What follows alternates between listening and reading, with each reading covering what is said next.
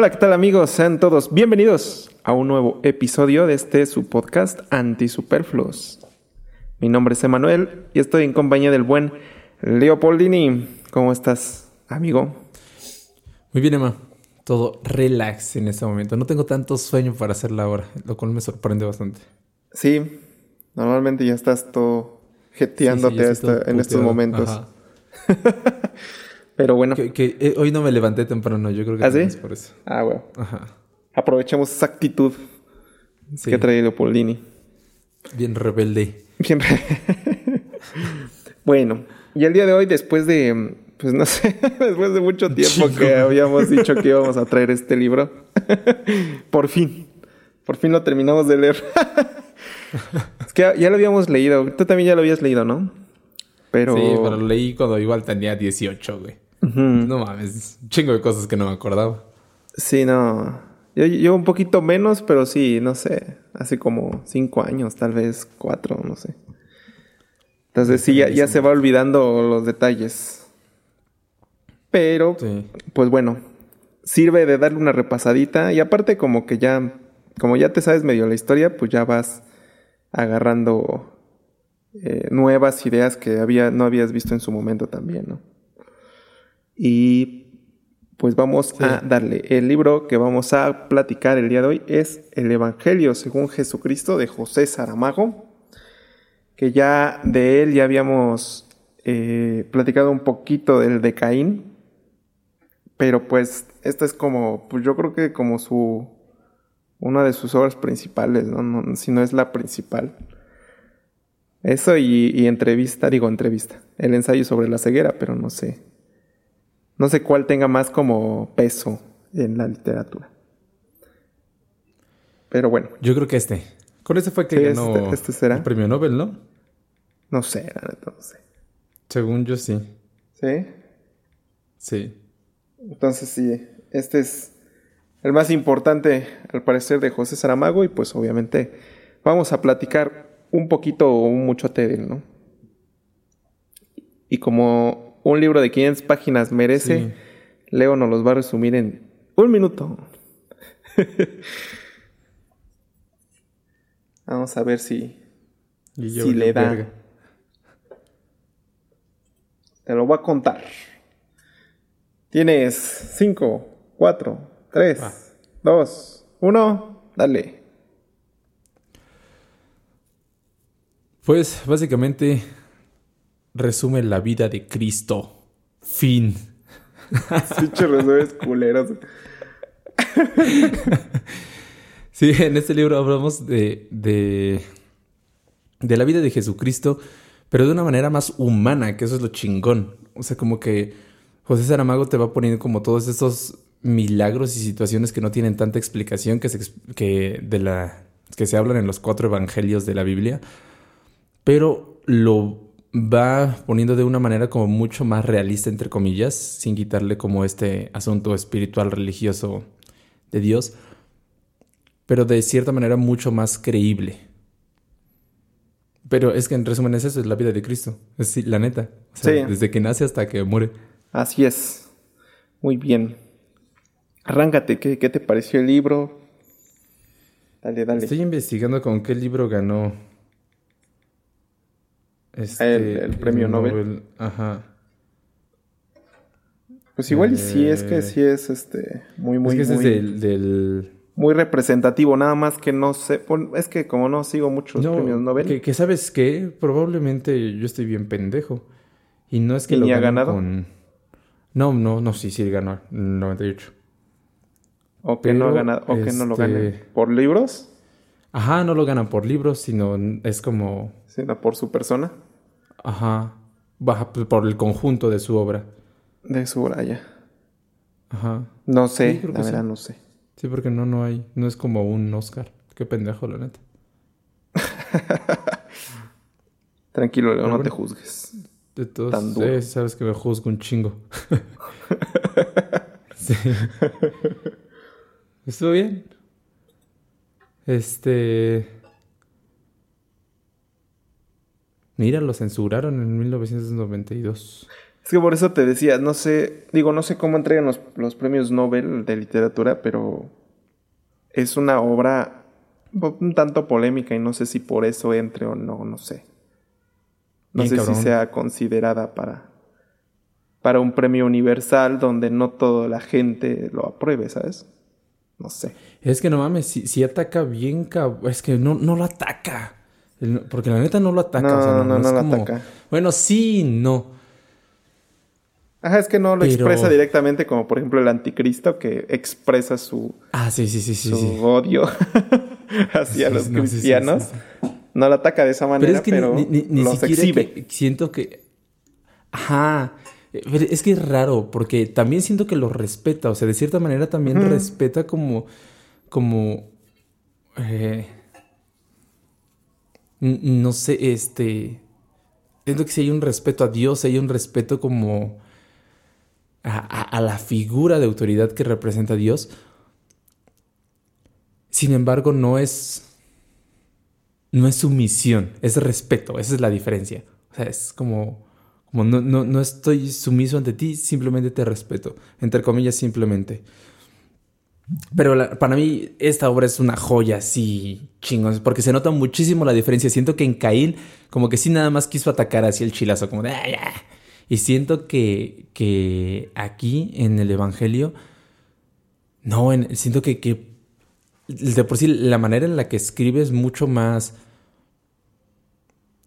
Eh, no, no fluida como más, de vez en cuando hasta poética. O sea, de repente llega a conclusiones bien chidas que parecen simples, que no se nota la perspicacia que tiene para, para escribir, cosa que ya lo siento corto en Caín. Y también probablemente es por la edad, o sea, ya estaba rucón, ya pues si eres o no, ya no piensas igual, ya no escribes igual, tu cerebro ya no, ya no gira a la misma intensidad que cuando eres joven. Estamos hablando de...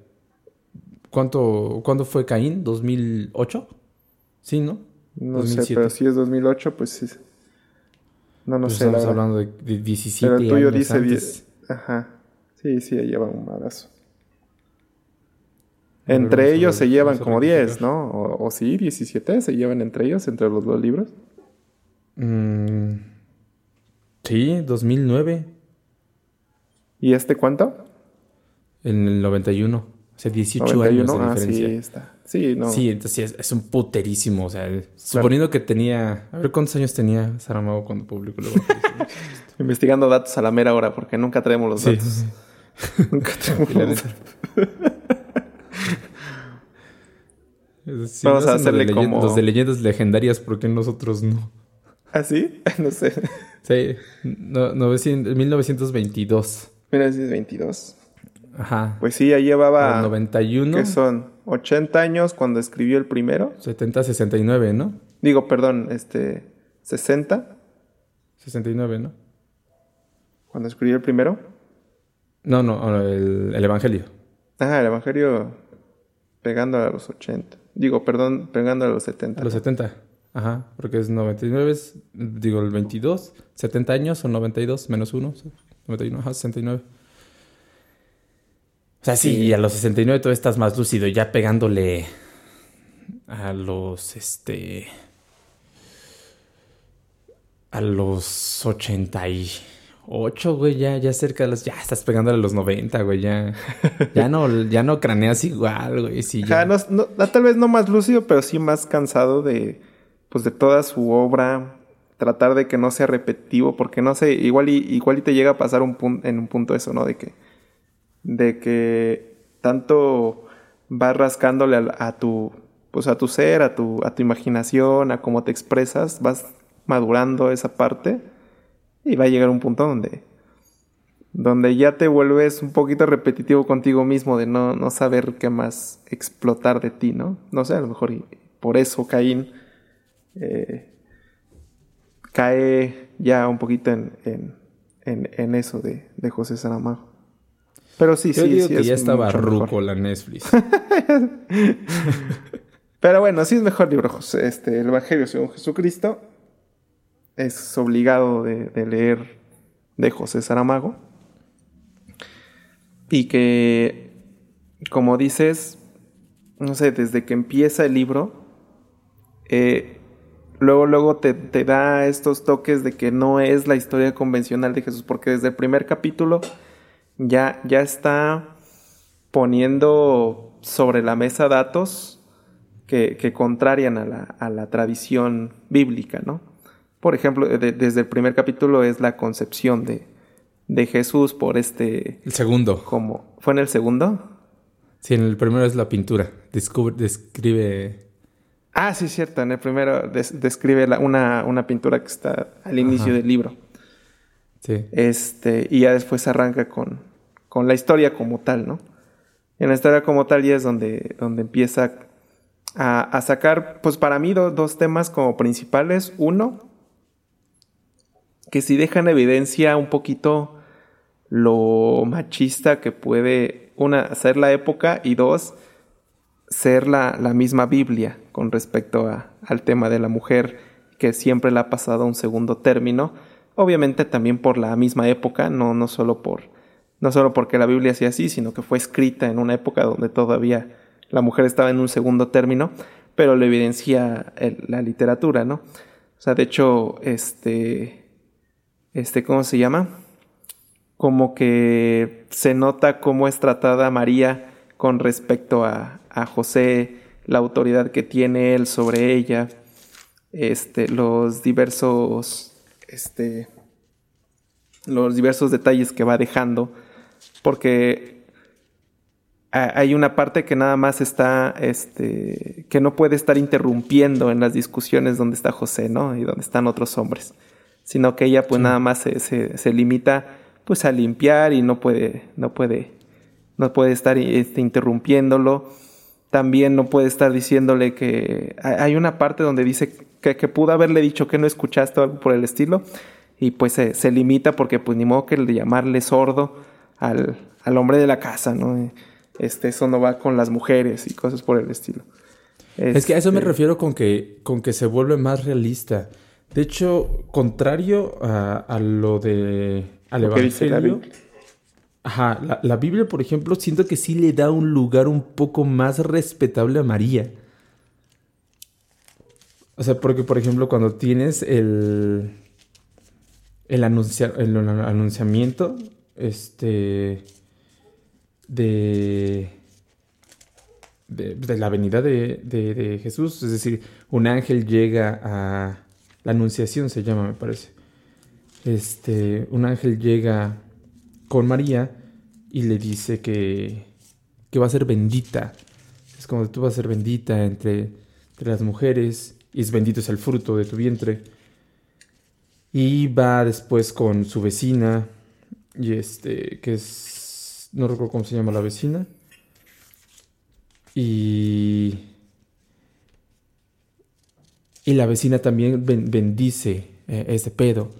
Jesús, este, un ángel también le dice a José que, que, este, que no deje a María a María por, por el hecho de que está embarazada debido a que este debido a que es hijo de Dios y que Dios la, la, bendijo a ella, entonces que, que, no se, que no se saque de pedo. Entonces, siento que, que en la Biblia sí le dan, por lo menos en los no recuerdo en, cuál. Sí, sí le, sí le dan un, espacio porque hasta José tiene menos protagonismo que, en, este, en este libro. En el Evangelio le dan un poquito más de historia a José porque es del que menos se conoce. Como que pues nadie se acuerda de José porque ni siquiera es el padre. Ahí sí no. No, pero. Sí. Pero no se le da esa importancia, no sabes qué pasa. O bueno, yo no leí eh, qué le pasa a José en la Biblia. Simplemente ya no lo mencionan. Yo no, no, no encontré. según yo tampoco ya no. Igual, o sea, tampoco nos echamos toda. Sí, no. Así en los básicos ya no mencionan a José. Sí, no, no, no, ya no se, se Entonces, aquí le dan, aquí le dan esa, un poquito de esa historia. Obviamente María tiene un peso porque pues ya no, no solo es la que fue bendita entre todas las mujeres, sino sino pues también tradicionalmente pues es la, es la Madre de Dios, la Virgen María, hay, mucho más historia con respecto a ella que con respecto a José, que nada más es el carpintero y ya, la verga. Este... Y, te digo que como tal está chido porque también si nos remontamos a la época, sí. María de manera natural no podía tener tanto peso. Sí, no. ¿Por qué? Porque estás en una época donde la mujer no tenía peso. Entonces, que la Biblia le haya puesto tanto peso está bien y mal. Bueno, no sé si, si, si bien y mal, sino se me hace como bastante interesante por el aspecto principal de, de la virginidad, que creo que es otra de las cosas que rompe bien en chinga José Saramago. porque eh, en chinga, en el capítulo 1, dice que están en Nazaret y todo el pedo, entonces se despierta José y se despierta con ganas de, de hacer la cochación. Entonces le levanta la falda a María, se la echa. Sus 30 segundos de placer. Y ya, y se sale, ¿no? Entonces, este, y a partir de eso queda, queda embarazada María. Pero, este, hasta en, en, el, en el libro de Saramago menciona que Dios combina como su semilla con la de José. Por ende queda embarazada a partir de, de, José. Lo cual, repito, está chido. Porque la neta es mucho más creíble que si ella ha sido virgen. Sí, sí, si hablamos de, este punto de, virginidad, de, no haber iniciado su, su vida sexual. Pero la religión católica dice que María es virgen antes del parto, durante el parto y después del parto. Es decir, todo el tiempo es virgen. Y José Saramago rompe eso. Lo cual a mí me gusta bastante porque, repito, hace una historia más creíble. Hace una historia que es más, este, más fácil de vender. sí, sí, sí, claro. Y también, pues el hecho de que eh, pues empatices más con el propio personaje porque siempre los personajes bíblicos se quedan un poquito lejos de, de lo que tú como mortal puedes alcanzar, ¿no? Incluido, o sea, por eso tantos problemas con, con el hecho de Jesús, de que pues eh, Él es el libre de pecado y el que sí puede cumplir con el amor eh, hacia Dios y bueno, el que no, el que no peca de nada, ¿no? el que es el hombre perfecto, lo que decía lo, de los, lo del anticristo, ves que lo mencionaba, ¿no? Que él cumplía con todos los estándares que se llaman de un cristiano y que por ende él era el único cristiano que existió y que podría existir, porque no pueden pasar más, más personas. Y pasa lo mismo con María. Esta imagen de mujer pura, pues prácticamente perfecta, que pudo parir al Hijo de Dios, es, es un... Es un modelo muy difícil que se pueda replicar sin imposible. Y que sin embargo de esta... Sí, es un ideal. Que sin embargo en esta, en esta forma de ver lo que, que, interpreta José Saramago es algo mucho que tiene mucho más sentido. Que te da... Pues, pues sí, deja menos lugar a dudas tal vez también. A, que, a qué es lo que en verdad pudo pasar, ¿no? Que obviamente también es ficción, pero, pero, pero es más fácil de seguir una historia así, ¿no? es igual de ficción que la Biblia. ¡Pum! pues sí. y este. Entonces, eh, repito algo que me Es que si se ven las, las este, costumbres de, de esa época, como tal era normal que las mujeres se casaran con un hombre a los 15 años. sí. Prácticamente desde el momento en el que empezabas a tener tu menstruación ya eres una, una mujer. Por ende ya te podías casar, ya, ya te podían cambiar por una vaca. Entonces, este, el hecho de que en la Biblia dice que, que ¿cómo voy a estar embarazada si no, si no conozco hombre? O si soy virgen, como que lo traducen. Sabe que hay varias traducciones. Este, Pero si ya vivía con, con José, que en la Biblia dice que no vivía con José todavía, pero si ya vivía con José, sí estaba un poco imposible que no que no tuvieran relaciones sexuales. Y más aún, supongamos que va, cámara, no tuvieron relaciones sexuales. Diosito así fue el primero, el Espíritu Santo embarazó a, a, la Virgen María, tienen a, a, Jesús, pero que ya después de eso ya no vuelvan a tener relaciones sexuales tampoco nunca. O sea, sí está como, está bastante imposible, ¿no? Sí. Sí, también hay, hay, hay varias cositas. Bueno, ves que te comentaba de, de cómo va traspasando eh, estos eventos un poquito machistas que no se terminan, o sea, son varios segmentos en toda la historia. Y, y, también da este toque un poquito de la época, como lo decías, ¿no? Aparte de que en esa época tienes mujeres que se casan muy pronto, que tienen a sus hijos muy, muy chicas, que dependen de un hombre, porque aquí ni en la Biblia tampoco dicen que, a qué se pueda dedicar María sin, sin que no sea otra cosa que pues este lavar la ropa de su marido, de cocinar, pues, de, pues de hecho sí, este, se dedica a, a, ¿cómo se llama? no es coser. Ajá, sí, sí, pero tiene otro nombre. Ah, tiene otro nombre, porque no es como coser, coser. De, de maquiladora. de Ciudad Juárez. De Ciudad. no sé, pero sí, en telares, algo así, ¿no? Ajá, sí, sí, creo que una sí dice telar, y, porque dice que hasta tiene la habilidad de, que tiene esa habilidad de trabajar con el, no, no recuerdo, con qué. Sí, me parece que son telares o, lo que se dedica ella. Pero vaya, mm, eh, era una época donde donde estaban muy marcados los roles, ¿no? De, de, un, de hombres y mujeres. O sea, hombres era, pues lo que dice la Biblia, pastores, eh, vendedores, herreros, este, carpinteros.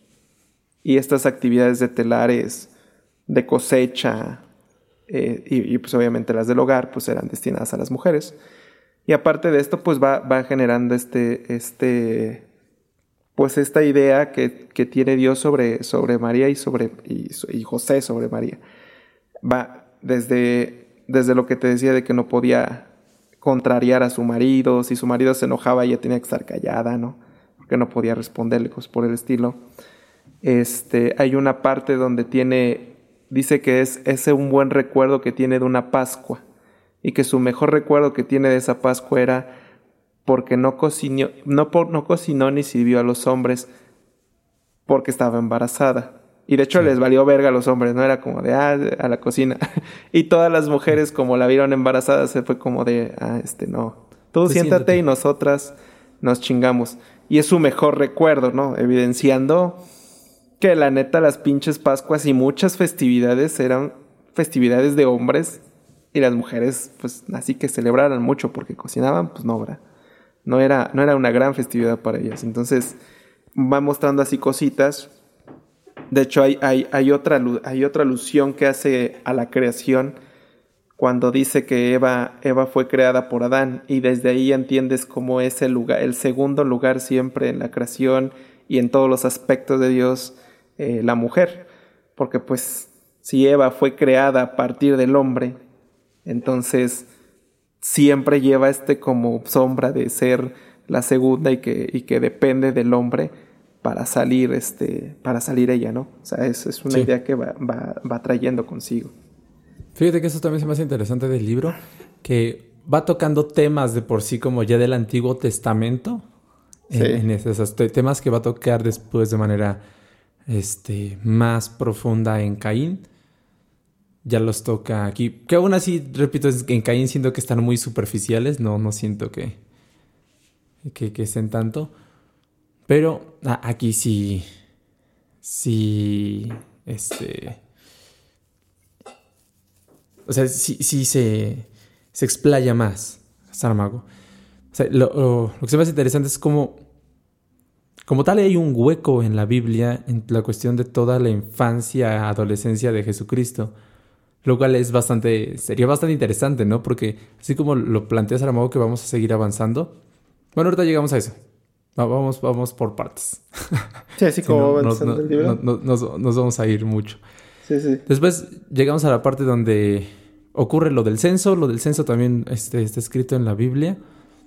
Sí. Y este, que tienen que ir hacia Belén porque José es hijo de David y de David en Belén. Entonces se tienen que ir a censar hacia allá. Hacia eh, Belén, ajá. Ajá. Cuando llegan allá, este, no tienen lugar donde quedarse y entonces piden posada y a unas, una familia les asigna una cueva donde se pueden quedar, que es como parte de, sus terrenos. Cosa que, en la Biblia no se, no se, menciona eso, en la Biblia es... Este, la Biblia no. Mencionan un pesebre nada más. Y este... Y ya, no, no mencionan como... Sí, es que también sabes qué, que en la Biblia, no sé si hay otras evoluciones de la misma Biblia, pero hay, hay tradiciones que ha acuñado la gente con respecto a festividades religiosas o que inclusive te lo cuenta la, la, misma iglesia, que muchas veces no están en la Biblia. Por ejemplo, y, eso sale más adelante, lo que, es, lo que es de María Magdalena, por ejemplo, hay muy poca información de María Magdalena en la Biblia. Sí. Creo que ni siquiera mencionan que era prostituta. Y la tradición ha hecho que, que conozcas ese tipo de datos que quién sabe quién se los sacó, pero ya forman parte de la tradición eclesiástica. Y, en este caso. ¿Nadie no mencionan que es prostituta? Es que, fíjate que estuve investigando y decían que en las primeras versiones de la Biblia no lo mencionaba. Después no sé si en, nuevas pues, traducciones o... Pues sí, que las van reformando. Ya aparece, pero solo aparece ciertos episodios. Pero cuando lleguemos, pues ya te diré. Pero sí, dicen que originalmente no existía eso. Entonces ya eh, poco a poco le van metiendo nuevos, nuevos datos. No sé si sea algo similar con, con esta parte porque digamos que la, la tradición cuando estás en, en, las posadas y eso es que les dan, les dan... Ajá, piden posada, ¿no? Piden posada y los dejan pasar a, a, una casa que sí los han rechazado, que sí recuerdo que, que, mencionaban que los rechazaban algunos, pero que, que algunos los, los, aceptaron y los, pero los mandaron como al, como al establito, donde tenían los animalitos. Ándale, ajá. Y ahí tenía, y ahí por eso ahí está un burro y no sé qué madre, y ahí llegan los todos los del pueblo, aquí no llega nadie. En la Biblia llegan todos los del pueblo porque se anunció que había nacido el Hijo de Dios y la chingada. Este, y, llegan los Reyes Magos y no sé qué.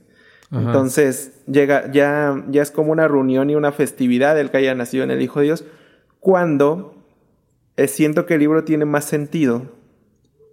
Porque también en la Biblia menciona cómo Herodes hace lo de la matanza de los inocentes buscando deshacerse del Hijo de Dios. Pero si ese es un desmadre donde se reúne toda la población porque sale el Hijo de Dios, güey, es bien fácil matar a ese morro. O sea, o sea, nada más con que te vayas a donde todos van ya te lo chingas. Y en esta lo hace todo más encubierto, teniendo sentido de que nadie se debe de enterar que ahí nació el Hijo de Dios. Que ni siquiera sabían ellos. Sí, supuestamente en la Biblia se pues entera Herodes por... por los Reyes Magos, ¿no? Me parece que sí. Sí, sí, supuestamente se entera por los Reyes Magos. Los Reyes Magos llegan a buscar a, al nuevo rey que ha nacido en Belén. Y entonces, este. Llegan con Herodes y dicen: ¿Qué pedo? ¿Dónde está el nuevo rey que llegó, que nació? sí. Y Herodes, como de: No mames, ¿cuál rey? sí, sí. Si aquí el único que nació soy yo. No, es que nació un rey, que no sé qué, no sé cuándo. Y entonces Herodes les dice: Bueno, vayan a buscarlo. Es que la estrella de Belén nos está guiando, si mencionan la estrella de Belén, la estrella nos está guiando y es donde nació el rey y estamos, estamos cerca. ok, mira, vayan a buscarlo y en cuanto lo encuentren, regresan. Y me dicen dónde está el rey porque yo también quiero ir a conocerlo. Sí, sí. Y este, entonces ya los reyes magos llegan ahí con, con el niño Jesús, le regalan su mirra, su oro y su este, incienso.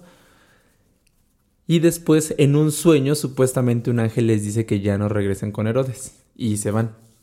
Sí. Y ya no regresan. Entonces, como ya no regresan, los este. Herodes dice: No mames, estos, estos güeyes no sé si, si tenían razón, no sé si me mintieron. Pero voy a mandar a mandar a matar a todos los menores de dos años. En la Biblia dice que son los menores de dos años. Y así es como los manda a matar.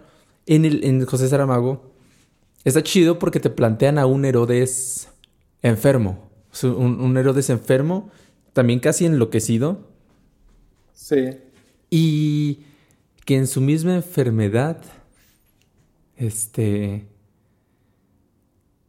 empieza a soñar a, un profeta, empieza a soñar un profeta y este profeta llega a un punto en el que le dice que, que en la pequeña, la pequeña Belén va a ser quien le dé al nuevo Salvador, nuevo rey, un pedo así. Y por eso al día siguiente manda a matar a todos los, los, los niños. Entonces, en, la Biblia lo, lo, que se me hace como bastante interesante es, la, es que hay un chingo de intervenciones de ángeles. Los ángeles hacen todo. Sí. Porque los ángeles están en todo el pedo. Y José Saramago utiliza como este poder de Dios, eh, que, que es, una fase de la Biblia, ¿no? Que dice, Dios obra de maneras misteriosas, o algo así. Sí, algo así, sí. Y, y está chido porque es como de, que también te lo plantean en la iglesia como de Dios obra a partir de ti, o puedo obrar a partir de ti, a partir de tu familia, de lo que sea. A partir de las circunstancias, Dios va a hacer que ocurra lo que quiere que ocurra. Sí, claro. Y siento que José Saramago utiliza eso bien chido, porque cuando, este, no sé, ya, están en, en, en la cuevita, tienen que esperarse a que, a que le hagan la circuncisión a, al pequeño Jesús y a que purifiquen a María, que supuestamente, según la tradición, eran 20 días, ¿no? ¿Pero así? Sí, creo que sí. Pues, que tenía que estar como a un mes, no me acuerdo. Que tenía que estar como... Se tenían que esperar para después llevar a, a sacrificar las dos palomas y que este que quede otra vez limpia María por el pecado original.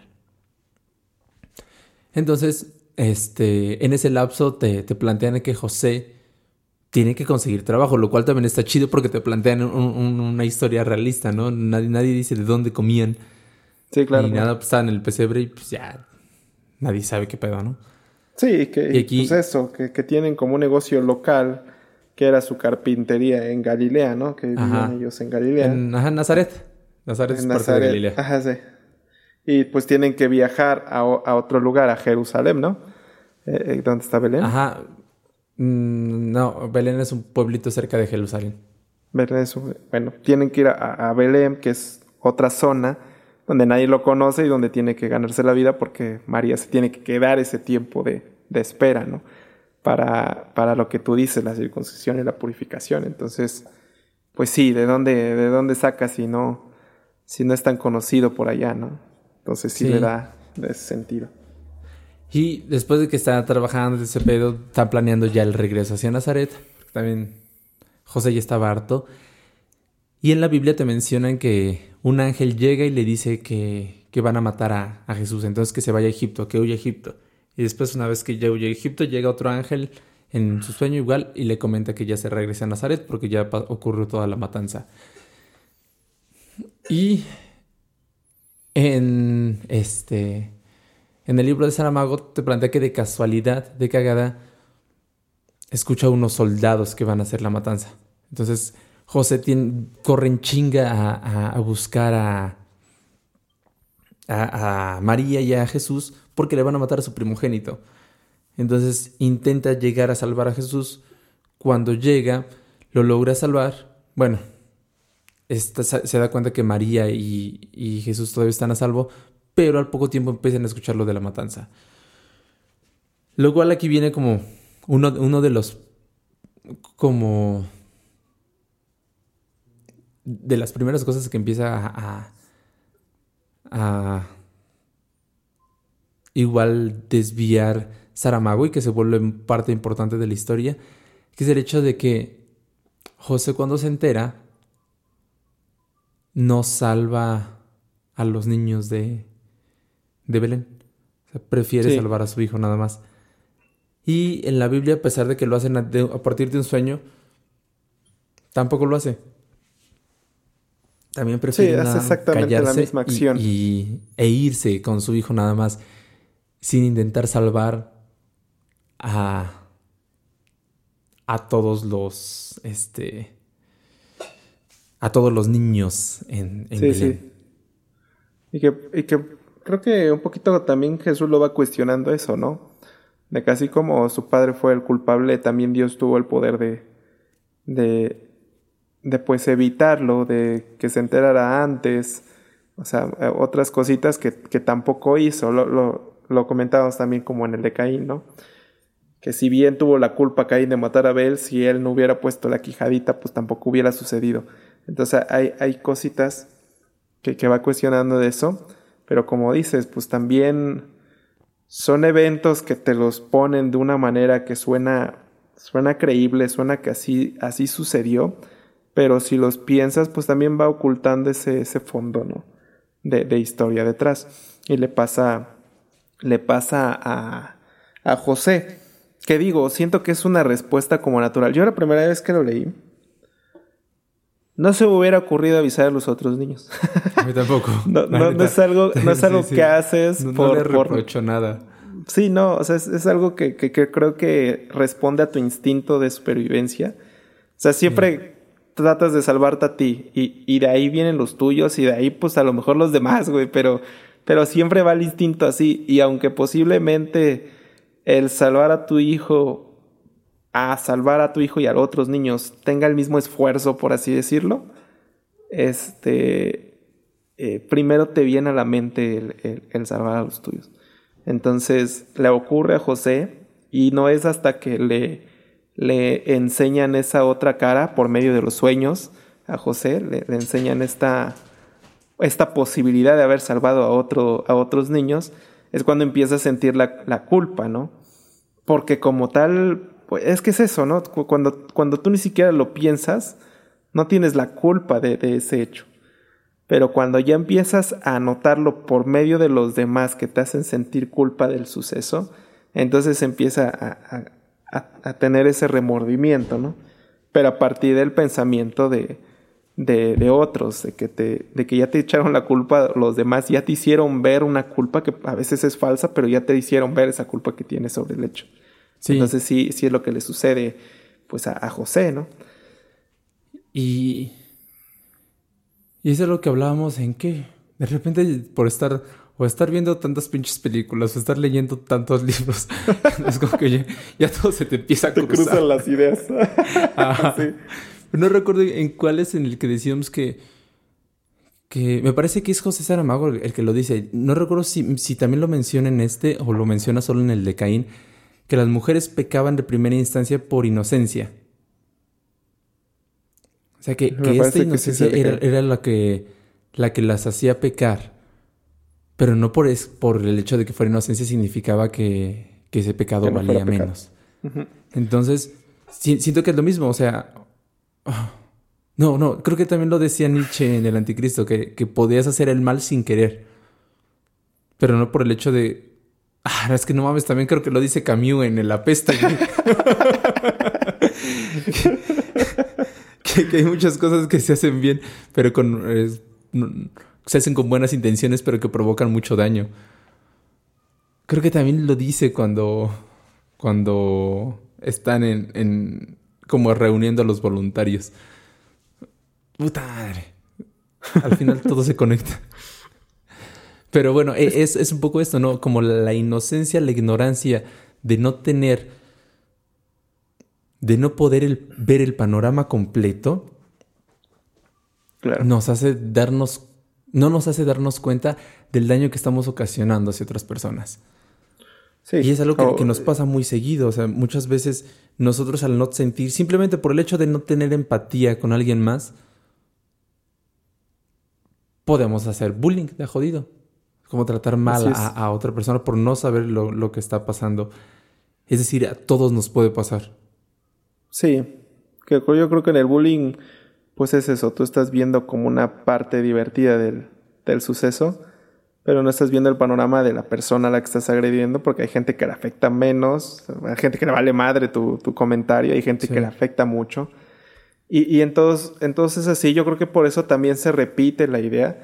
Hay una, Ay, de ese sí no me acuerdo, pero es un músico el que dice que. que las canciones como populares. No, no sé si dice de las canciones o dice de los refranes. O de los... No, mentira, era de las películas, de los clichés. Decía de, de, las películas de los... de Bueno, que los clichés, le gustaban los clichés, porque los clichés eran, eran como... como la muestra de lo que la cultura popular tenía sobre... sobre la... Pues sobre la verdad, sobre lo que está viviendo, ¿no? O sea, el que veas algo que, que sea un cliché o algo que, que pasa constantemente te da un panorama de lo que la mayoría de la gente piensa y entonces vas entendiendo ciertas cositas. No quiere decir que esté bien o mal, pero entiendes cómo funciona la mayoría de las personas. A diferencia de gustos más, más under, ¿no? Más, más, pues sí, más de, de nicho, ¿no? Este, y en este caso, pues el que se repita una idea tantas veces en los libros, como es esta idea básica de que por ignorancia o por desconocimiento puedes hacer mucho mal aunque tú no lo quieras y que lo repitan en José Saramago, lo repita Nietzsche, lo diga Albert Camus y todas estas personas. O a lo mejor no lo repiten y ya yo les estoy diciendo. no, pero sí dan, sí dan, no, es, no, dan como tal la, la, las mismas palabras, pero, son ideas muy similares. Sí, que, la inocencia sí. sí. dan ideas muy similares con respecto. Sí, yo también me acuerdo de, Albert Camus, más o menos, pero sí de Nietzsche, seguro, seguro sí lo decía así como tú lo decías. José Saramago también hace mucho énfasis en eso muchas veces. Entonces, digo, la Biblia también, de alguna manera, lo, lo, lo va como, como diciendo. Y la Biblia es un poquito más de cultura popular, o sea, eh, solo que está como siendo como un poquito más escondida. Como que este, la Biblia marca malos pecados por, por voluntad propia, pero que también puedes cometerlos sin, sin, que te des cuenta, por inocencia o por desconocimiento. Pero pues bueno, ese, es, ese, es, el punto, ¿no? Eh, eh, que, que, tienes este desconocimiento que, que no solo es desconocer, o sea, no solo es que tú digas, bueno, soy ignorante para ciertas cosas y no pasa nada, puedo vivir con eso, sino que también es ser consciente de que por esa ignorancia puedes estar cometiendo muchos errores hacia los demás y es como un plus o, una motivación más para evitar ser ignorante en muchas, en muchas cosas, ¿no? Para que te ahorres tanto problemas para ti como para, como para otros. Este, pero bueno, de ahí este, vamos como que avanzando en, en la historia. Y bueno, de hecho me, acuerdo rápidamente de, de los eventos del de la cuevita, hay, hay algunas ideas que me gustaron. Por ejemplo, este, me gusta una frase que dice que es, solo quien nunca tuvo la felicidad de dormir en un comedero ignora que nada hay en el mundo más parecido a una cuna, ¿no? Sí. Porque así nace Jesús en, en su, pues el comedero donde pues, están, no sé, donde le dan a las vacas o qué sé yo. Este, y ahí lo tienen donde pues no carece de, de, esta, de toda esta comodidad. Pero tú lo estás viendo y eso es siempre, siempre lo pongo de ejemplo, uno a veces lo ve desde fuera, ¿no? Desde, desde la posición en la que está uno. Entonces, si tú tienes a unos hijos que han nacido en cuna, por ejemplo, en esa época, tienes a unos hijos que han nacido en cuna y de repente ves un bebé que nació en un comedero, a lo mejor te viene la idea de que, puta, este, qué triste vida le dieron, duerme bien mal, este, está pobrecito y la chingada. Pero Jesús, al ser lo primero y lo único que conoce, para él es un, como tal, un, una cuna, algo, un lugar donde se siente cómodo, donde se siente calorcito, porque pues le están dando como las cosas que cumple, ¿no? Lo protegen y le dan el lugar donde dormir. Entonces él siente esa, pues es su realidad, ¿no? Y es, y es lo que él primero conoce y con lo que él se siente cómodo. Ya cuando vas conociendo que, ah, chingada, había una cuna y había pesebres y hay cunas de oro y la madre, pues entonces ya vas, ya vas viendo que sí vivías como muy jodido, ¿no? Pero mientras no tengas ese conocimiento, para ti vives chingón, o sea, vives bien. Y, es mucho como lo que pasa en, en otra... Yo, yo, recuerdo que le ponía de ejemplo a personas que... que en este, eh, ponía de mucho de ejemplo a los que carecen de papá, ¿no? De estas madres, de estas familias de madres solteras. Entonces decía, no, pues es que pobrecito porque es que nació sin papá y no sé qué. Y digo, pues es que a lo mejor uno no ve porque uno pues tiene papá y mamá. y dices, no, pues no, no, a lo mejor no entiendes cómo puedan vivir sin el papá y van a, vas a sentir que viven vacíos y eso. ¿Eh? Yo te había contraargumentado eso. Creo que sí, ya lo había comentado. sí, yo te lo refuté. Pero pues es... Eh. No me acuerdo, ¿en serio? A ver, sí. otra vez hazlo. Era con... con el, me el problema aquí es que, por ejemplo, en el caso de Jesús no conoce otra cosa. Y tú lo dijiste, el pedo es cuando empiezas a conocerlo. Y en el caso de los papás, es que sí ves que de repente hay un niño que está jugando con su papá. Y entonces quieres vivir, vivir eso, ¿no? O hay ah, sí, sí, ya me acordé de tu argumentación. Entonces, el problema, digamos que, es que, en el momento se dan en el que cuenta rápidamente. que sí hay otra, otro tipo de, de, relación que tú te estás perdiendo por no tener el papá o la mamá, entonces ya lo envidias. Porque hablábamos de, de la envidia. Sí, claro. Sí, eventualmente afectará por, por eso mismo, porque empiezas a, a conocer gente que, que, sí tiene, como lo que te decía de, de, de estas limitaciones que tiene Jesús para nacer. Si va creciendo, los va conociendo. Digo, a él ya le va a valer madre porque no va a dormir en un pesebre. Pero, pero si va creciendo y va conociendo, entonces eh, entiende esta diferencia y empieza a ver que, que sí vive peor que otros y cosas por el estilo. Pero bueno, ese es este eh, vaya, me, me, gustó esa frase, ¿no? Que dice. Y, chida. y cuando nace Jesús, también hay otra que sale, que, que, es cuando nace, le dan, creo que sí le dan su nalgada, no sé. La hacen llorar. No me acuerdo cómo la hacen llorar, pero la hacen llorar. Y dice que llora porque lo hicieron llorar. Y llorará siempre por ese solo y único motivo. Y que lo pensé y dije, no mames, pues como que sí es cierto, ¿no? Como que el llanto solamente es provocado por o sea, es que como que fisiológicamente el llanto sirve de limpieza para, para, para los ojos. Y que de alguna manera funciona así. Por ejemplo, cuando se te meten basuritas o cosas así, tu ojo llora y se limpia y se lubrica. Pero no lloras como los mares que lloras cuando te hacen llorar. Sí, sí, cuando estás triste. Pero llora, o sea, sí, sí genera el fluido, o sí lo lubrica cuando están los ojos secos, cosas por el estilo. Pero si llorar, llorar o llorar, pues es nada más porque te lo generen. Y es bien cagado porque, no sé, creo que es de las pocas, bueno, no es de las pocas, pero es una parte del cuerpo humano que fue diseñada para una cosa y que por alguna razón y por sentimientos sirve para otra como es llorar y, desahogarte, no sé. Pero está, está cagado, no, jamás me había puesto a pensar en eso, pero ¿de qué nos sirve llorar? O sea, o sea el sacar lágrimas, por ejemplo. Ajá, lo que... fisiológicamente, ¿cuál, ¿cuál, sería la, la, la razón? sí, digo que fisiológicamente eso decía la lubricación, pero... Pero no, no, no, no, pero, pero, cuando, cuando estamos tristes, cuando estamos tristes, es decir... Pero cuando estamos tristes, pues no. no, no, no, tiene como finalidad alguna, o sea, esta, esta Bueno, no sé, igual y sí. Ajá, igual no estamos investigando, pero... Ajá. Pero a priori no suena muy, muy, muy, muy útil, ¿no? Podrías, este llorar sin sacar lágrimas y, y, creo que te desahogarías de la misma manera. Pero no sé. Porque hasta te estorban las lágrimas. Estás llorando y te las limpias así a la verga. Ah, hay, un canal que, hay un canal que me gusta mucho que se llama Antroporama. Es de, de, una chica que es este neurocientífica. Y una vez estaba viendo un video de, de, ella que explicaba el dolor, para qué sirve el dolor. Y resulta que el dolor no tiene finalidad. Nosotros de primera instancia podemos decir, no, es que el dolor me ayuda a quitar, si me estoy quemando, yo quito la mano del fuego. Pero resulta que nuestro cerebro quita la mano del fuego antes de que sintamos el dolor. Es decir, podríamos quitar la mano del fuego sin necesidad de sentir dolor. bueno, pero el, dolor no, no, tiene una finalidad. O sea, porque hay, hay dolor. Si, de todos modos hay un reflejo.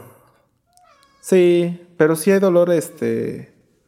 O sea, sí, sí entiendo el punto, pero creo que sí hay dolor que es funcional, hay dolor que no es funcional. Por ejemplo, imagina a estas personas que no tienen dolor, o sea, hay personas que no sienten, ¿no? Y que, no, sabes que, no pueden percibir el dolor. Que no puedes ubicar. Ajá, ¿cómo perciben que algo está mal? O sea, se les podría, por ejemplo, digo, hablando de dientes, se les podría pudrir una muela y, y nunca se darían cuenta.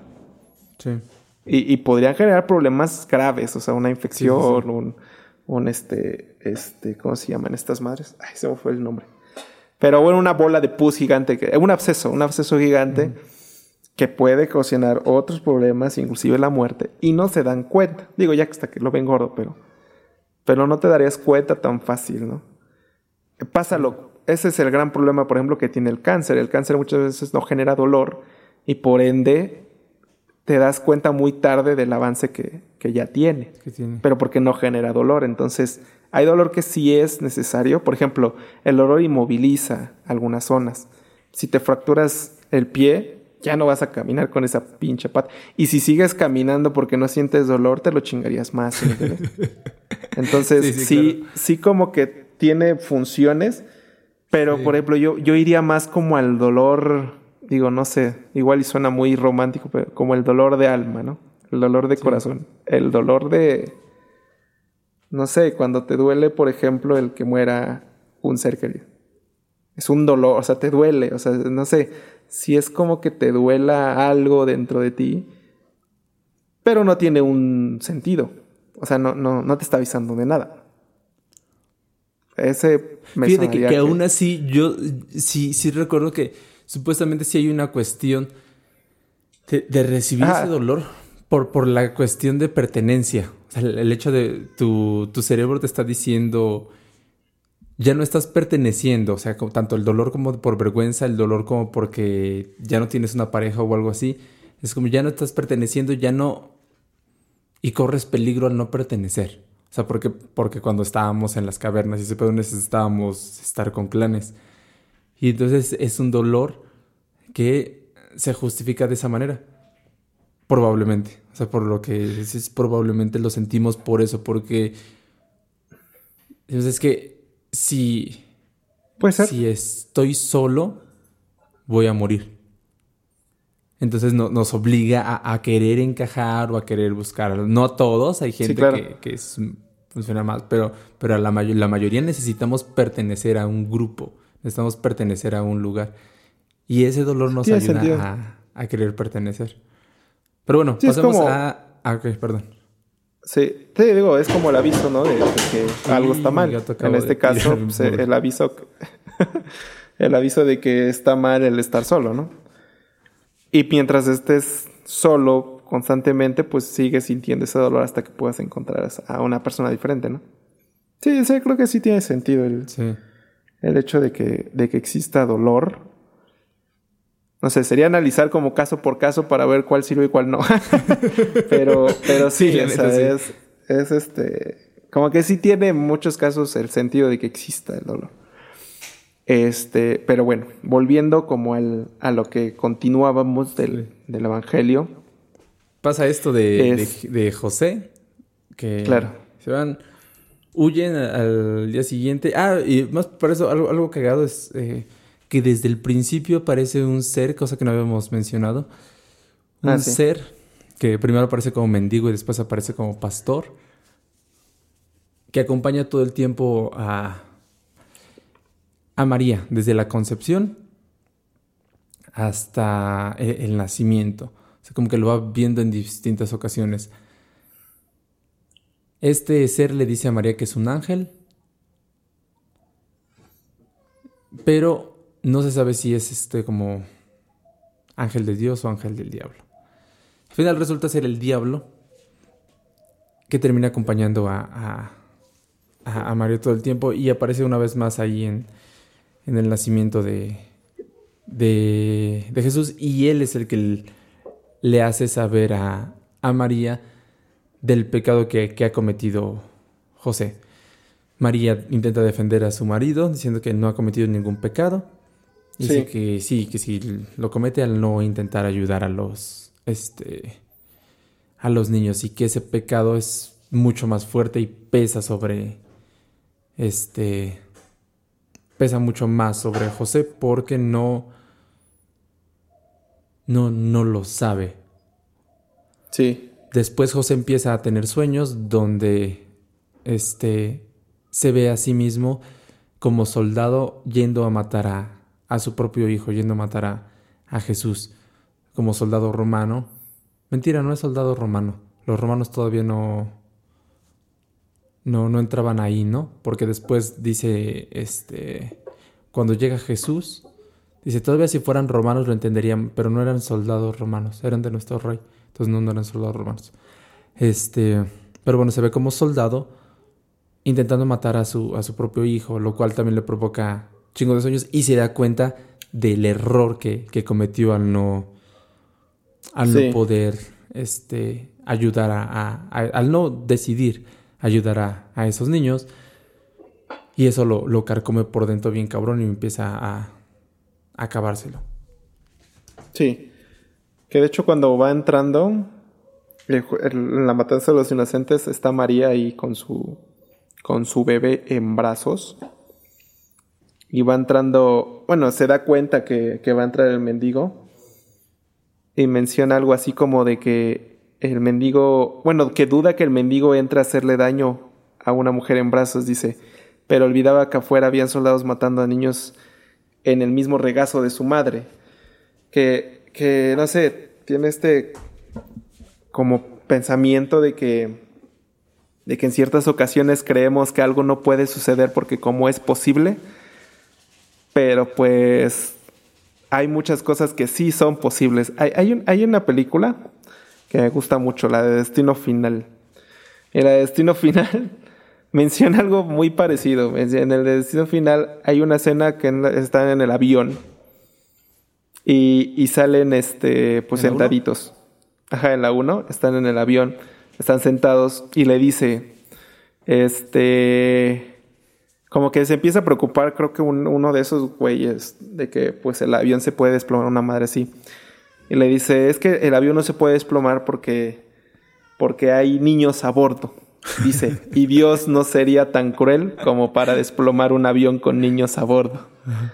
Y sale un niño llorando por ahí. Pero que es algo, algo por el estilo, ¿no? Esta idea de que no, pues es que hay un niño, pues es que Dios no es tan cruel como para.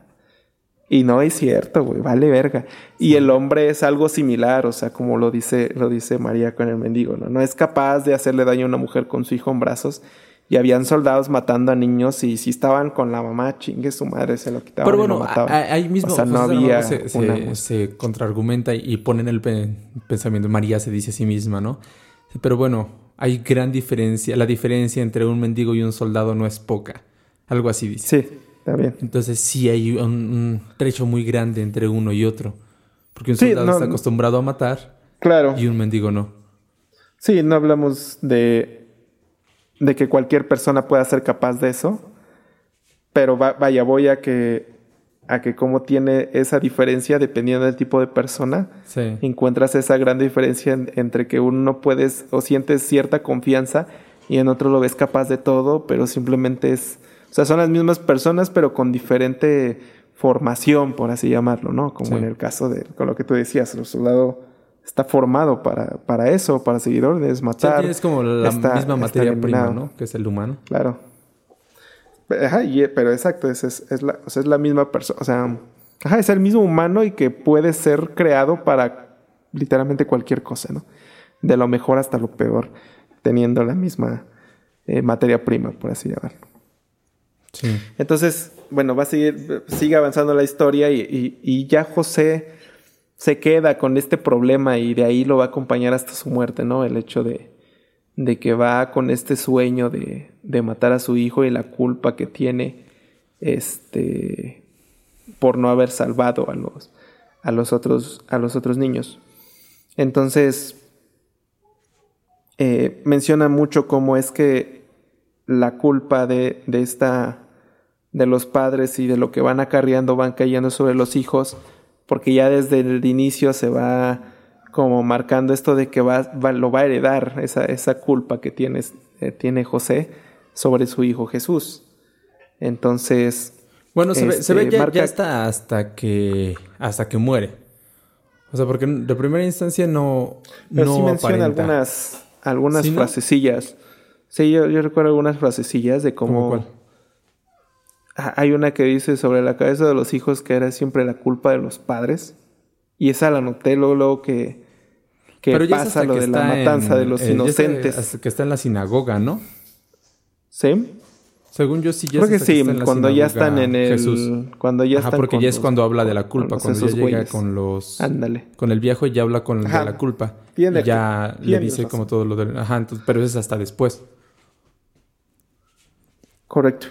Sí, porque en, en ese momento este regresan a, Nazaret, empiezan a trabajar, María se embaraza de otros un chingo de, de hijos que, está cagado porque también mencionan este pedo de que, este, José tenía tanto el trauma que quería como pensar en, en reponer todos los niños que habían muerto, ¿no?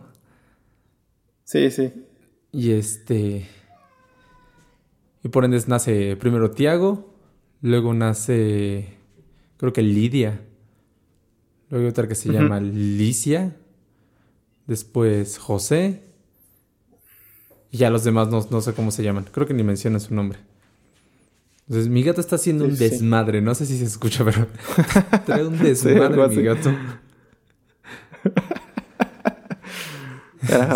continúa. Bueno. Y este. Pero de ahí no, no pasa como nada, nada relevante. Jesús empieza a ir hacia. Este. a sus inicios en. Sí, y de hecho, de hecho, José Saramago lo, lo menciona, ¿no? Como que hay, hay, un punto en el libro donde menciona que no va a decir tantos eventos relevantes, sino que va a rellenar un poquito con historia para que podamos entender los motivos y el comportamiento de los personajes, pero que no son como eventos como tal eh, relevantes para la historia, sino para entender a, los, a, las personas, ¿no? en este caso a Jesús. Y entonces ahí es donde empieza a contar pues el cómo creció, el cómo fue a la sinagoga y todo eso. Creo que es más o menos por ahí donde empieza con a marcar esta diferencia, ¿no? Para que de que de que no todo va a ser la muerte del padre, la muerte del hijo y la chinga, porque se acabaría muy rápido si no le da le da para que entendamos con por qué, por qué piensa como piensa Jesús y cosas por el estilo. ¿no? Sí, de, hecho se enfoca en, todo eso, o sea, el tres cuartas partes del libro habla de, de Jesús hasta los 18 años. Entonces, eh, que es chingo, o sea, la Biblia habla hasta Jesús a los 30, ¿no? Ya, ya. Sí, mucho más rápido. Habla como de, de cuando está niño, hasta después tiene un encuentro a los 12 años con, con los sabios de la sinagoga. Y después, este y después ya hasta que, hasta que es adulto. Hasta su bautizo y todo ese pedo. Pero de ahí en fuera se, se pierde mucho. Y José Saramago rellena todo eso porque sí está bien interesante. O sea, el hecho de cómo te lo está planteando. Bueno, avanzamos. Si, si avanzamos, pasa la siguiente parte importante es cuando muere, muere José. Hay una guerra entre este, los rebeldes y romanos, los guerrilleros y romanos. Y entonces muchos del pueblo de Nazaret se van a pelear. Uno de ellos es un vecino que, con el cual no tiene gran relación José, pero siente como algún tipo de, aprecio. E intenta ir por él a, un pueblo cercano cuando le, le, comentan que está herido. Intenta salvarlo, pero al final se muere. Y como los romanos llegan a ese pueblo, terminan crucificando a José. María y Jesús van en busca de, de José y lo encuentran crucificado. Lo que José, este, perdón, Jesús agarra las sandalias de, su padre, las guarda, lo entierran en una este, fosa común con otros 39 crucificados y se regresan hacia Nazaret a informar que a los resto de sus hijos que, que están muertos. Jesús se pone las, las sandalias y una, una, este, ¿cómo se llama esta chingadera? que se ponía en el cuerpo para taparse del frío? El... No sé, pero su capita. Ajá, como, no, sé, la, capita de padre. Tiene un nombre, pero no recuerdo. Pero la, como la capita de, de, José. Y empieza a soñar él a partir de esa noche. Se sueña de bebé y que su padre viene a matarlo. Es decir, ahí es donde empieza a heredar el sueño de, de Jesús, de José, perdón lo cual se saca de, de pedo, lo sueña dos veces y empieza a interrogar a la madre. Jesús en ese momento ya tiene 12 años y al interrogar a la madre eh, conoce toda la historia, conoce que su papá no se enteró de, de, este, de que iban a matar a los niños y no los ayudó. Ponen a, un Jesús bastante perspicaz, o sea, Saramago lo pone, un, Jesús bastante perspicaz que, que, llega a conclusiones muy rápido y debate cosas muy chidas. Entonces, este, logran llegar a esta conclusión de manera súper fácil y decide salirse de casa porque su papá era un pecador y su mamá también, al pensar que ella también sabía. María como tal no era, no era culpable, pero Jesús asume que sí y decide irse de la casa hacia Jerusalén en busca de, respuestas de, de cómo pasó todo el pedo, no sabía cuántos niños habían muerto y todo ese tipo de cosas. Llega a Jerusalén, habla con los este, sabios del pueblo, que ahí es donde tiene la conversación de la culpa, que es una conversación bastante interesante, es una conversación bastante, bastante llamativa. Y menciona este que la culpa es un lobo que primero devora al padre y termina comiendo al hijo, ¿no? Sí. algo así. Y este. Y. Según yo tenía una. Una anotación bastante. Sí, es que menciona mucho lo de. Lo de la culpabilidad de, de los padres y que cae sobre los hijos. Hay una frase apenas. Ah, antes de que se vaya, e, era esta. la culpa es, un lobo que se come al hijo después de, de haber devorado al padre. Y lo que a mí se me ocurrió en ese instante es que estaba chido porque la idea de que, este,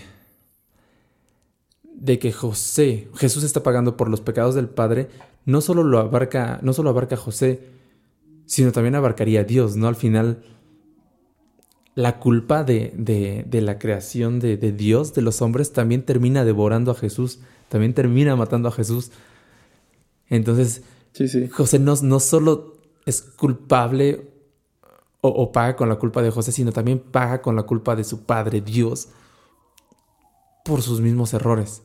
Lo cual me, gusta por, porque de repente José Saramago tiene como estas conexiones así bien chidas entre cosas al principio y cosas después que parece que no están conectadas, pero si te pones a pensar un poquito, dices, no mames, un chingo hacen clic. Esa era la, idea que tenía. Sí. No, sí, de hecho sí pasa porque como tú dices, más adelante es cuando eh, se entera de, de los, por ejemplo, crímenes atroces que todavía no ha cometido en ese momento, pero que cometerá Dios. Y que Dios mismo le dice que él no tiene culpa o no siente culpa sobre sus actos, porque pues son los que tiene que hacer. Entonces, vaya, te das cuenta cómo es cómo es que como humano tenemos esta culpa y que es la que está, la que está devorando a José y que es la que devorará a su hijo, pero que Dios como tal no tiene ninguna culpa, pero sí la transmite hacia, hacia los hombres y a ellos sí se los va a devorar como es el caso de, su hijo Jesús, pero él no, porque él nunca ha sentido culpa por los, por los hechos que hizo y por los que van a, suceder, ¿no? Y que, y que, y que va aprendiendo un poquito de eso. Este, pero bueno, este, ya avanzando un poquito, creo que ya es cuando conoce a, Pastor, ¿no? Sí, después de que sale de la sinagoga, este, habla, habla respecto a la culpa, se queda con eso, y después va Belén, no, después va Belén. Va Belén, conoce a, este, a una mujer que la encuentra con, con brazos, que era hermana de uno de los niños que fueron asesinados, ve ahí un monumento en honor a los niños que fueron este, matados, y después encuentra a Zulemi, que era la esclava que este... Que le ayudó. Ajá, que le ayudó a, su mamá a parir. Entonces, de cagada llega a Zulemi. Cosa que también está chido porque... Bueno, encuentra a Zulemi, Zulemi lo lleva a la cueva donde nació y ya ahí busca como intentar encontrar como algún tipo de respuesta en la cueva a Jesús, respuesta que no encuentra. Pero lo cagado es que José Saramago se burla de, de estos encuentros, de estas coincidencias. Porque, porque es eso, ¿no? De repente cuando encuentra su Lemi es como de, ah, ¿a poco sí, chale. y, y, es chido que el mismo Saramago diga, y probablemente el lector piense que qué coincidencia está pasando. O sea, como que se burla de, sí mismo, de, los recursos que está utilizando para poder darles un sentido a, la historia. Entonces, eso me gustó bastante. Y ya en la cueva es cuando conoce a Pastor. Ya en la cueva es cuando. Sí. Este, que de hecho no, solo. Se mete Pastor con él. De hecho, también no, no solo. Digo, ahí, por ejemplo, sí, obviamente se burla un poquito de de los recursos que él utilizó, pero también a veces se burla un poquito de los recursos que la misma Biblia utiliza. Hay una parte donde, eh, y digo, es volviendo un poco a lo de las posadas, cuando van a pedir posada, eh, menciona que cuando, cuando piden posada, por lógica no, no le aceptaría a una persona tan fácilmente que a unas personas que vienen de no sé dónde pidiendo que se queden en su casa nunca les abriría. Sin embargo, aquí parece que, que, haya personas tan buenas que los acepten o que les den un hogar y toda esa cosa. Por eso él utiliza el recurso de que, pues sí, pero en la cueva, a la chingada lejos de mi casa, que era lo, más, lo que tenía más sentido a que gente los aceptara porque son los hijos, el hijo de Dios y la chingada. Entonces también como que cuestiona así cositas de la misma Biblia para darle sentido, pero que también él en sus recursos este, los, pues los cuestiona, ¿no? Los, se burla un poquito de, de esto. Entonces, conoce a, conoce a Pastor y ya con Pastor, eh, pues empieza como su, no sé, su carrera de, de, pastor. de pastor, de pastar ovejitas. Porque pues e, es lo que se dedican, pero lo cagado es que no son como como pastores convencionales, ¿no? De que van criando sus ovejas y las van matando, las van vendiendo a la chingada. Sino simplemente se dedican a cuidar un rebaño y hacerlo más grande. Y, y así creo que nada más, pues sí, ¿no? Como que las dejan ahí que se mueven solitas o quién sabe qué, qué hacen con ellas. No, recuerdo si dice en alguna parte qué es lo que le hacen. Pero pues se encargan de hacer crecer el rebaño. Y que algún día será el rebaño más grande y la chingada. Como, como, como también haciendo... no escuché eso de como que no, no tiene un plan específico del rebaño, o sea, lo quieren hacer crecer lo más que se pueda. O, eso es lo que yo entiendo del, del, del, objetivo de, ellos como pastores. Simplemente pues, que, el, que, el, rebaño crezca. Que, quiere cuidarlo, que simplemente está cuidándolo, que él no lo, simplemente está cuidando. Lo nada, que ya estaba el, Ajá, que el rebaño ya estaba ahí, pues él nada más lo cuida. Sí, sí, nada más lo cuida. Entonces, entonces empiezas a, empieza a ver un poquito de, de esta interacción que también tiene charlas bastante interesantes con Pastor y que una de ellas, no me acuerdo en qué momento sale, pero la idea es que eh, saca de, de, por qué deberían haber eh, dos dioses en lugar de uno. Le empieza a meter como estas pequeñas ideas a Jesús, ¿no? de que si hay un Dios debería haber una contraparte de Dios porque menciona y hace, hace como esta metáfora de los lobos y las ovejas. Que dice si hay, si, si, si hay un Dios, ¿a quién está ayudando? ¿No? Como al lobo para obtener su alimento o a la oveja para, vivir. Entonces, exacto, debería haber uno para cada uno y que se traduce en muchas, en muchas cosas. No sé, yo me acuerdo que de chico decía, es que habían. Este era típico de novelas, ¿no? Y, de Rosario Tijeras y la chingada. Digo, Rosario Tijeras ya es de grande, pero yo creo que de niño era. Eran así como programas de esos de Televisa. donde salían así como. como los rateritos. rezando. para que les vaya bien en su. En sus fechorías. Entonces, siempre. Yo lo veía así como de verga. ¿Habrá alguien rezando para que pueda robar a gusto. ¿Y quién está ayudando al pobre el que le está robando, sabes? O sea, probablemente él también se persina diciendo, ojalá hoy no me roben y pues a alguno de los dos les tiene que ayudar, no les puede ayudar a los dos. Entonces, si, si, ayuda a uno, se chinga al otro. Entonces es muy cagado como también menciona esto, ¿no? De, a ver, un Dios solamente, una de dos, o, o, a veces se estira y afloja y a veces te ayuda o no o hay dos simplemente, hay dos contrapartes igual de poderosas, pero que ayudan a beneficiar a unos y a otros, a otros pues, perjudicar, ¿no? Este... Hay una parte donde, bueno, recién conoce a, a Pastor, le dice, levántate, basta ya de dormir, el ganado está hambriento, de aquí en adelante tu trabajo será llevarlos a los pastos, nunca en tu vida harás nada más importante. Y estamos hablando igual como de, este inicio donde apenas Jesús sigue teniendo 12 años y empieza a pastorear, pero más adelante en el libro se lo menciona a María Magdalena. María Magdalena le dice, es que esas son mis ovejas y yo las estoy llevando al matadero. Pasa como, como que esta analogía siento que, que se ve muy bien reflejada porque a partir de este pastoreo que aprende, que aprende al hecho de que de repente tiene que tomar decisiones un poco fuertes por el hecho de su de su poder ante las ovejas, que es cuando este cuando el pastor empieza, de repente lo ve matar ovejas. Es que, ¿por qué la mataste? Dice, porque ya estaba moribunda. Si yo, dice, no, no, sabemos si va a morir en un par de días. Si vamos a morir en un par de días, nos podríamos esperar acá. Pero si no muere en un par de días, las ovejas se van a acabar el pasto de esta zona y ya no van a poder comer. Entonces también van a empezar a morir. Lo mejor es sacrificarle. Sí. Eh, además de que le voy a ahorrar dolor. Entonces, es como este poder que tiene sobre la vida, el pastor en ese momento, el poder que tiene sobre las ovejas, que tiene que decidir cuándo matarlas porque es lo mejor para el rebaño. Entonces, e, e, es una analogía chida que después empieza a verse un poco con Jesús.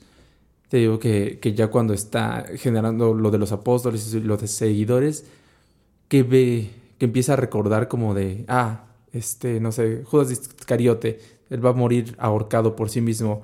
Este, Juan, ah, él lo, lo, van a cortar a la mitad. Y empieza a recordar todas estas cosas que Jesús les dijo, que, que Dios le dijo, perdón.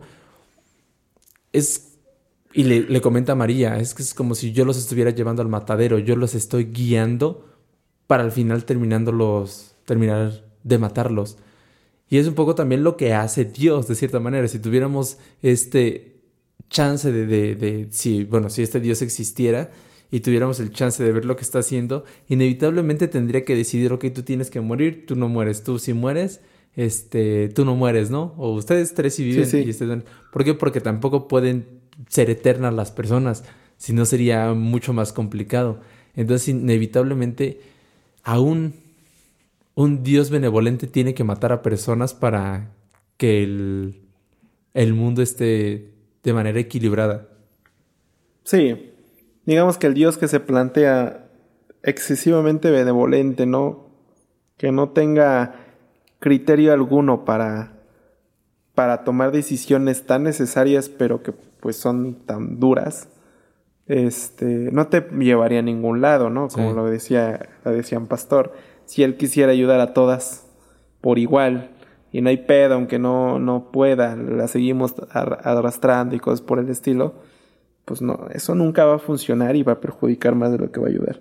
Sí. Entonces sí, también, también es un poquito, también un poquito lo que dice. Y hay otro, no, no me acuerdo cómo sale ese dilema. Y sale el dilema de por qué, por qué es mejor asesinar a las ovejas que aparearse con ellas. Dice, ¿recuerdas ese dilema que, que me dio? Me acuerdo. este. Es que. ¿De por qué es mejor? Algo así decía como. Ajá, como que lo. Lo, lo manda a, a, asesinar a las ovejas. Sí, ¿no? Cuando lo manda a matar a su oveja, ¿no? Algo por el estilo. No recuerdo que, que mande a. A matar. Porque hay una, hay una que no, mata. Sí, hay una. Hay una hay que una mata parte. cuando sí. está aprendiendo a lanzar su. su bastoncito Jesús. Una oveja se le estaba yendo y el pendejo le pegó en la cabeza a una. Entonces la mató. y. ¿Se imaginas que me escucharan los religiosos? es que sí suena muy. Muy que lo trataste como estúpido. Pues no mames, güey. No le atinó. que no mames. Le, pegó la cabeza a una oveja y la mató. ¿Tú crees que eso es inteligente, güey? Son errores de un joven, pues un joven suelo inexperto. Pues este, es un Jesús ficticio también, no mames, es un Jesús, no es el mismo Jesús, es el Jesús de Saramago, es ficticio. No es de verdad ese. Ah. El otro tampoco, pero ese es de chocolate. Sí, es de chocolate. Ah, aquí está, aquí está, aquí está. ahí hay una parte. Ah, ah, la parte que decías es esta. sí, si existe Dios tendrá que ser único Señor. Pero mejor sería que hubiese dos. Así habría un Dios para el lobo y otro para la oveja. Uno para, que lo muere, para el que muere y otro para el que mata. Un Dios para el condenado y otro para el verdugo. Dios es uno, completo e indivisible clamó Jesús, a punto de echarse a llorar de piadosa indignación, a lo que el otro respondió, No sé cómo puede Dios vivir. La frase no pasó de aquí porque Jesús cortó con la autoridad de un maestro de la sinagoga. Dios no vive, es. En esas diferencias no soy entendido, pero lo que sí te puedo decir es que no me gustaría verme en la piel de un Dios que al mismo tiempo guía la mano del puñal del asesino y ofrece el cuello que va a ser cordado. Y, es eso, si, solo es un Dios, inevitablemente sí. Las decisiones de Dios, como lo, mencionan en, la Biblia, siempre tienen una finalidad y al final siempre se terminan cumpliendo. No sé qué tanto sea, quizás estamos malinterpretando este pedo, pero si, si Dios, si, si es parte de los planes, el hecho de, de, tener que poner a alguien que mate a otro? Pues es que, mm, figúrate, siento yo de que, si nos figuramos desde que, desde que fueron, desde que fuimos creados, cuando nosotros fuimos creados al, y en la misma Biblia lo menciona, va a llegar un punto donde va, va a bajar a reclamar, ¿no? La, vida de los, de los vivos y de los muertos y va a diferenciar entre los que van al cielo y van al infierno. Y así a los, en el cielo pues, su reino no tendrá fin y la chingada. Entonces, desde que fue creado el, universo de, de, Dios, la humanidad estaba destinada a morir y a poder ser juzgada y a poder ser llevado a los buenos arriba y a los malos abajo.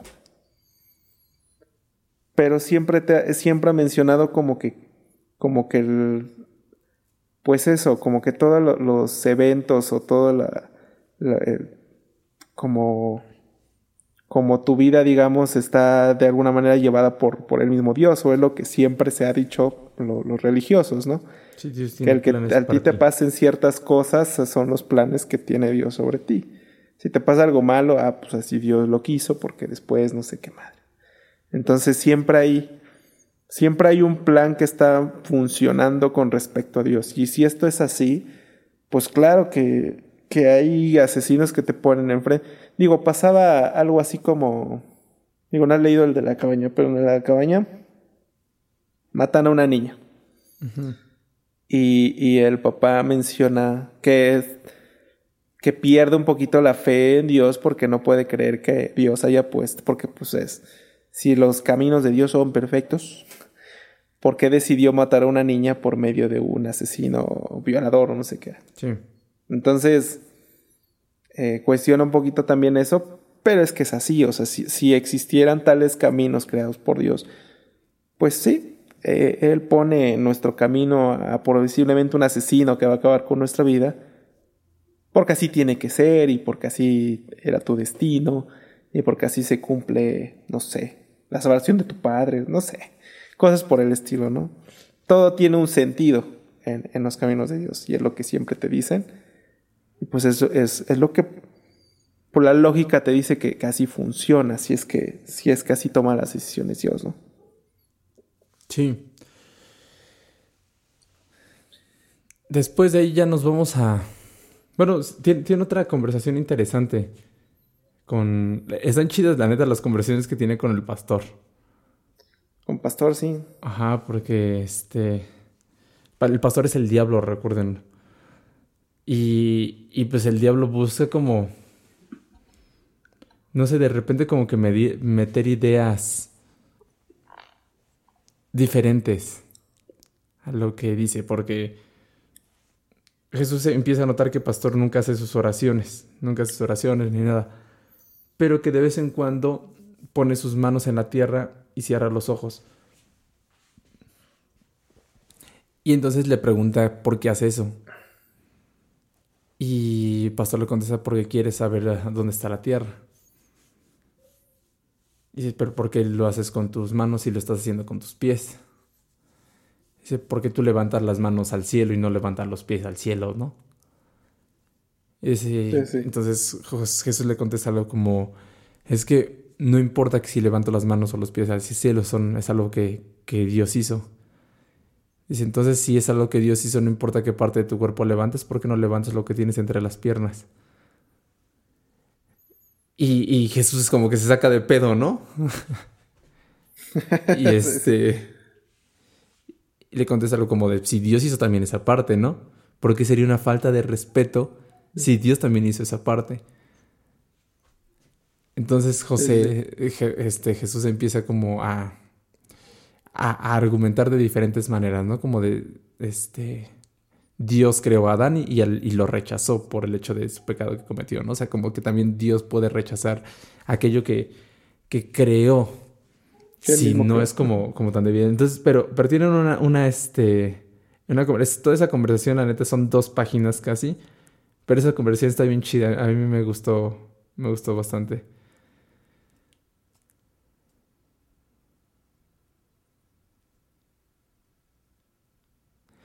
Sí. pues vamos a dejar la mitad de este podcast para el día de hoy porque si no vamos a extender todavía un putero. Ya sí, todavía falta un ratito porque... No, no vamos ni la mitad. No, todavía... Sí, no vamos ni la mitad. Entonces, posiblemente el siguiente día, yo creo que el siguiente lunes. El lunes, ajá, el lunes, pues subimos la segunda parte del Evangelio según Jesucristo. Muy bien, amigos pues por el día de hoy va a ser todo. Los vamos a, los vamos a dejar hasta aquí. Esperamos que ese podcast haya sido sagrado. Esperen la segunda parte del Evangelio según Jesucristo. Si no han leído el libro y lo tienen que leer para un examen o algo así, creo que este sería un buen resumen, la neta. Sí, sí, sí tendría sí, yo creo que sí. un chingo de, de ideas muy certeras de todo lo que está pasando, todo lo que pasa en el libro. Podrías hacer tu ensayo con lo que estamos. Sí, la, neta, sí, sí, podría sacar ideas. Y no, es que Jesús de repente le dice esto. Pero si, si nos ponemos a pensar en, cómo Saramago está uniendo las ideas de las ovejas con. La neta, sí, sí, sí, un profesito lo compra. sí, sin pedos. Estaría chido que un día nos utilicen de inspiración para hacer sus tareas. Ah, que, nuestras, que, nuestras ideas estén plasmadas en toda una preparatoria. Todos los niños ponen lo mismo, las mismas conclusiones, ¿te imaginas? Que el profesor, eh, ya ves que hay profesores que ponen videos de YouTube. Ajá. Que uno ponga el podcast. No mames, ¿te imaginas? para que puedan leer. Saludos a ese profesor moderno. que todavía no sabe que nos va a poner en su clase, pero que nos va a poner en su clase. Pues muy bien, les mandamos un abrazo a cada uno de ustedes y los vemos el día miércoles. Bye.